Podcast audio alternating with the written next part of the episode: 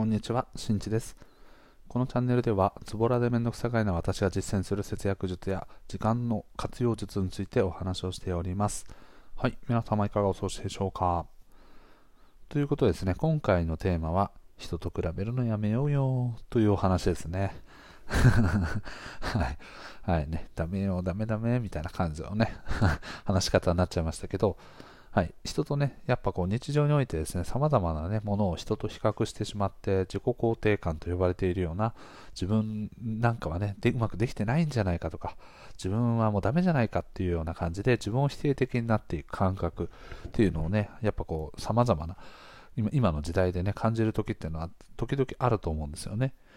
実際問題僕自身もね、そういうふうに思う時っていうのは結構あったりします。なので、周りとの比較をやめて、で、さらにはです周りに対してもねな、なんか多くのことを期待するのをやめていくとだ、いぶ精神衛生上良くなるよという話をしていきたいと思います。まずですね、はい、周りの人と比べるということですね。うん、で比べる際はですねあの、僕が以前にお話をしているんですけれども、例えばですね、年間の貯金額ですね、はい、貯金額っていうのは数字なんですけど、はい、っていうのをね比べてしまうとその人の収入がいくらなのかによって全くその凄さっていうのは変わってくるよねという話をしました。これは数と率の話なんですね。例えば年収5000万の人が貯金額が年間で500万だったとします。そうすると年間の貯蓄率っていうのは10%ですね。で平均貯蓄率っていうのは大体30%と言われているので、はい、それに比べるとね大幅に下なわけですよね。ただ500万円という数字だけを見るとすごく、ね、あの貯金できているっていう感じがしますよね。それはそのはそれもそのはずですね。なぜなら収入が多いからですね。で一方ですねただ、えっと、例えば、ね、年間の平均貯蓄率が50%という人がね例えばいるとしましょう。でそれで年間で500万円貯められましたってなると収入がたとえ低かったとしても、はい、それが半分がねあの貯金をしているからしているんですというふうになると全く見え方って違いますよね。その人の収入っていうのはおそらく1000万ですね。1000万のうち50%を貯金してますよ。すなわち年間で500万円を貯めてます。となるとさっきの人はね貯蓄率10%で500万円。で一方でこ後の人は年収が1000万円で貯蓄率50%で500万円。もうツイッターとかね、そういうもので見ていたとしても、同じ500万円という数字しか切り取られないケースっていうのがあるんですけど、実際問題はね、その数字自体は率で見ていくと、凄さというのは全く変わってくるわけですね。だから、例えばね、さっき言ったように年間5000万、年収が5000万の人が10%、貯蓄率10%で年間500万を貯めましたというのよりかは、おそらくですね、収入が800万円です。でそれでも年間貯蓄率が50%で400万円貯めてますっていう人の方がおそらく僕はすごいと思います。その人は節約意識がむちゃくちゃ高い人だと思ってますね。はい。ただね、あの少なからず、まあ、ちょっと前提でお話しし忘れちゃいましたけど、この年間貯蓄率っていうのはあくまでも平均であることということで、例えば家族構成であったり、年代によってね、あの数字が変わってくるということがあります。で比較的これがあの貯蓄率が高い人ですね。世の中にはですね実は年間貯蓄率がね60%の人とか70%とかの人もいるんですよ。でそういう人たちはどういう人たちかというとその共働きをしている方とかあとは比較的年収が上がれば上がるほど貯蓄率は高くなっていきますよという傾向は実際問題あります。なのでそこはねちょっと前提としてお話し忘れましたが傾向としてそういうことはある。けれどもしっかりとね、その貯蓄率っていうその率で見ていくことによって、あのしっかりと判断ができるよという話をさせていただきました。はい。なので、数字に騙されちゃいかんという話なんですね。で、こういったね、やっぱこう、仕組みというか、数のからくりみたいなものがあって、数と率の話とかもそうなんですけど、そういったものをね、意識していく際に、どうしても数で見ていくと、やっぱりね、人と比べてしまった時に、うーっていう風になる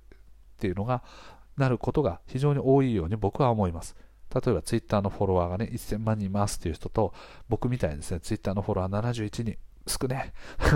その少ねっていうツッコミはさておき、71人しかいないって言われたら、やっぱり1万人いる人の方がすごく感じますよね。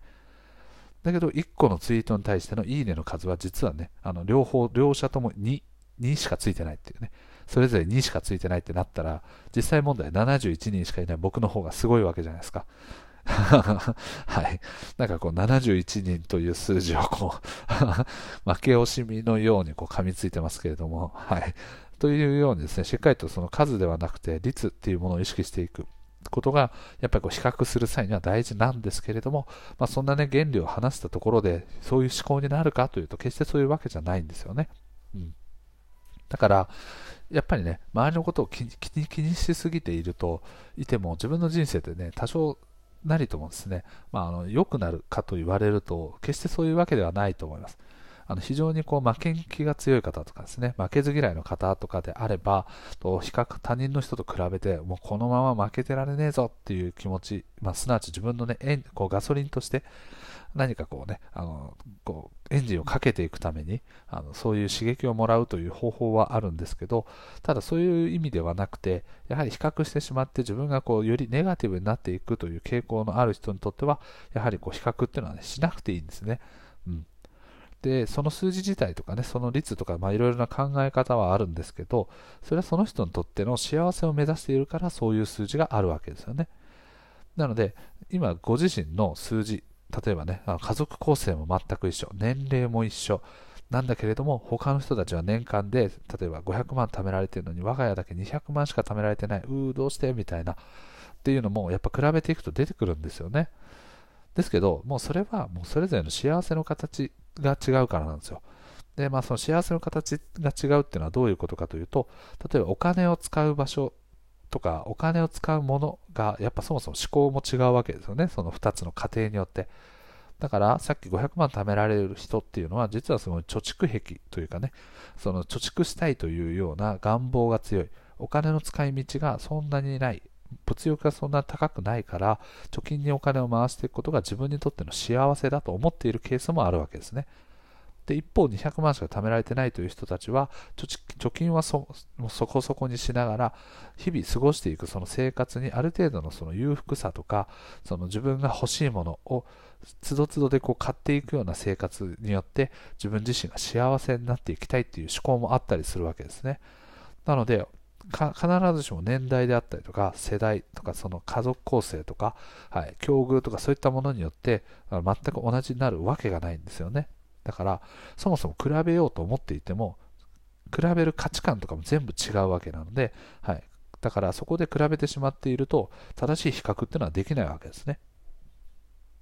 例えばもうスタートの地点でパワーがマックスになっている人とレベル1の人が用意ドンって言ってこうスタートした時にじゃあどっちの方が優れてるかっていうのは、どっちがね、あの結果的にいいものになるのかっていうと、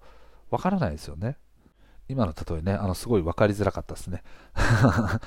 い。まあ、すなわちですね、出発地点とゴール地点が全く一緒なんだけれども、それぞれのスキルや能力が違うということを一切考慮せずに比較することはできないわけですね。なぜなら平等な状態での比較にならないからですね。うん。なので、そういうような比較っていうのは、まあ、そもそも間違った基準での比較方法なんですね。これ、ウェブのね、あのー、AB テストとかやる際とかっていうのは、限りなく同じ状態に揃えていくっていうことをしてから、そこから用意ドンっていう感じでテストをしていくんですね。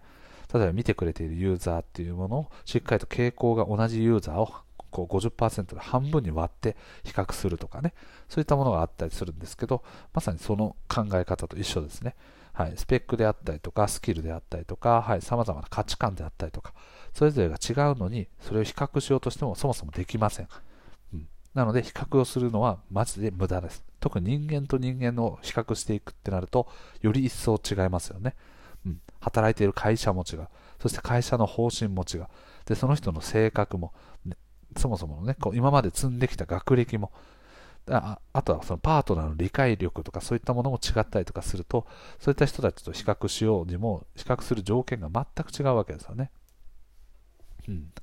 なので、はい、比較をするっていうのはそもそも無駄ですと。そしてできないということをきっちりと覚えておきましょう。でこれに合わせてですね僕自身はま日頃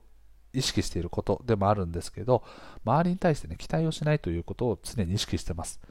これはどういうことかというとですね、あの周りに期待をしていくとですね、自分が例えば仕事をとか何かプライベートで友達にこういうのを依頼しました。同僚にあのこれをやってねというのを依頼しました。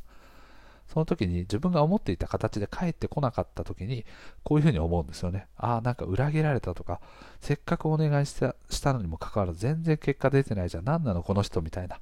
感じでですね、その人に対する印象っていうものが変わったりするわけですよね。まあ、あの全員に対してですね、あの八方美人でね、いい顔しろという話ではなくて、やっぱりですね、人に期待をするからそれが裏切られたっていう感覚になるわけですね。で、人に対して期待をして裏切られるとストレス溜まるのは誰なのかっていうと、期待をした人なんですね。すなわち自分だったりするわけですよ。で、そんなんでね、あの人と関わっていく中で、どんどんどんどんストレスが溜まるような自分の思考方法になっていると、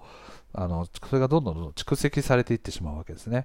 うん、すなわち、ストレス過多になってゆくゆく潰れてしまうということもあるので、しっかりと周りへの期待っていうのはね、ある程度しない方がいいんですね。で、まあ、厳密に言うとですね、僕は周りに対して全く期待してないです。だからその分いいことがもちろんあって、それは何かこうこっちが求めている結果に伴わなかったとしてもイライラしないということもあるのと、あとは、あの人に依頼しても基本的には、まあ、あの期待をしていませんと。なのでできないという前提で考えていくんですね。そうなるとどうなるかというと、依頼をする際により細かく分かりやすく渡そうという気持ちになるんですね。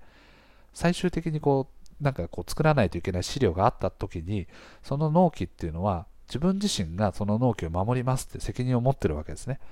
でその一部をどなたかに手伝ってもらってこれを完遂させて納品していくっていうのがゴールなんですけどそうなった時の最終的な責任者が自分であるということを考えていくとそういうリスク回避ですね。あのその依頼していたものと全く違うものが来るとあのこうそれをねこうしてああしてこうしてああしてみたいなやり取りを繰り返していくと時間がどんどん経っちゃうので事前にそもそもずれにくい環境を自ら作るリスクヘッジをしてそういう環境を意識して依頼をしていくということもできてくるわけですね。でそれができてくるとどうなるかというと非常にあのどんな人に対してでも依頼がしっかりとかけられるので依頼者として非常に優秀な見え方をしてくるわけですね。なんかこう人によってムラがあったりすると思うんですけど、依頼をする人からしてもですね、あのもうあの適当にやっといてみたいな感じでパッと渡してくるんだけれども、言われた通りやって出してみると、いや全然違うよとか、あとこれこうしてよとかっていうのが、バーって出てくるケースってね、あのすごく出てくるわけですよね。なので、まあ、周りに対してね、過度な期待をしないということは、まあ、自分自身のね、こう精神衛生を保つという点と、もう一つ実はメリットがあって、それは何かというとですね、相手へのプレッシャーを抑えることができるということですね。なので、すなわち、ま双方にとってメリットのある考え方だと僕は思ってます。で、まあ、あの相手へのプレッシャーを与えないってどういうことかというと、基本的に、ね、相手に期待をしていると、さっき言ったように裏切られたみたいになると、キーっていう気持ちになるわけですよね。で、まあ、そうなってしまうと、相手側もね、責任を感じるケースっていうのがあるわけですね。ああ、自分がもっと聞いておけばよかった。もちろんそういうこともいっぱいあるんですよ。あの向こうがね、ちゃんと聞いてくれればもっと防げたのにとか、そういうものも少なからずあるんですけど、やっぱりね、あのこちら依頼側からしても、依頼側にも責任があったりするわけですね。適当にこう依頼しちゃってるがために、そこでしっかりとね、あのカバーできなかったみたいな。向こうあの依頼を受けた人もよく理解をできてない部分が含まれていたんじゃないかとか、そういったことでね、あるんですけど、もそもそも期待をしていない状態っていうのは、冷たいように聞こえるんだけれども、相手に対しても、まあそこは、うん、大丈夫だよってこっちにも責任があるからと。で、こっちがね、できうることはやった。で、それをお渡ししている。で、それで、ね、依頼を受けた人からしてもあ、あなたがね、自分自身でこの与えた情報に対して最適だと思う答えを出してくれているというふうに考えていくと、基本的には、はい、相手にね、プレッシャーを大きくかけない。うん、感情などに揺さぶられることなく依頼を遂行していくことができるようになると僕は思ってます。はい、なので冷たい考え方ではなくて実はねすごくこう温かい考え方思いやりのある考え方なんじゃないかなというふうに思ってます。うん、なので、はい、あの周りに対してね、と比較をすること、そして周りに対して過度な期待を抱いていくこと、まあ、すなわちですね、自分自身の考え方というよりかは、周りに対しての、ね、考え方をいろいろとかあらかこう見改めていくと、はい、あの生活というかね、日々のこう生き方としてすごく楽になります。うん、これはあの僕の実体験の中でも、はい、語れるぐらいですね、あのこうストレスがね、緩和しているような実感を強く感じる考え方ですね。僕自身もね、あの一時期こう人多くの人とコミュニケーションするような仕事がこうあって、まあ、あのウェブディレクターってそういう職分だったりするんですけど、はい、あの案件がね複数重なったりとかしてもう同時並行でも6個7個ぐらい動いていくみたいなそんな時にもね、いろんな人の話聞いたりとか、あのこうこっちもね、すごくこう、とばっちりを受けたりとか、そんなこんなで、ね、わーって疲れちゃったみたいな時もあったんですけど、はい、そういう時にね、こういう考え方を調べて、調べた結果、こういう考え方っていうのは、意外とこう冷たいように感じるんだけど、まあ、双方にとって、まあ、あの自分た自分自身をね、それぞれが自分自身を守るための必要な考え方なんだなということに気づきました。はい、なのでそこからね、こう改めながら今生活をしているというような状況になっております。はい。なのでぜひ皆さんもですね、はい、この2つの考え方ですね、周りとの比較をしない、そして周りへの過度な期待をしない、その2点をですね、今一度意識して生活してみてください。はい。ということでね、今回の配信は以上となります。最後まで聞いてくれてありがとうございます。また聞いてね。バイバイ。